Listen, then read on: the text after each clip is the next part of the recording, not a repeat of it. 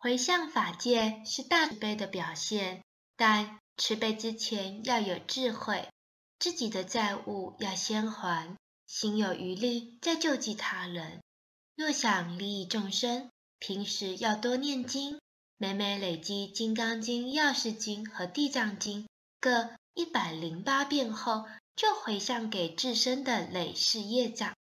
并可另外累积一些经文。回向给法界众生，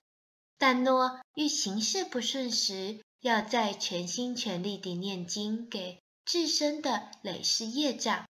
先还债，再利益众生。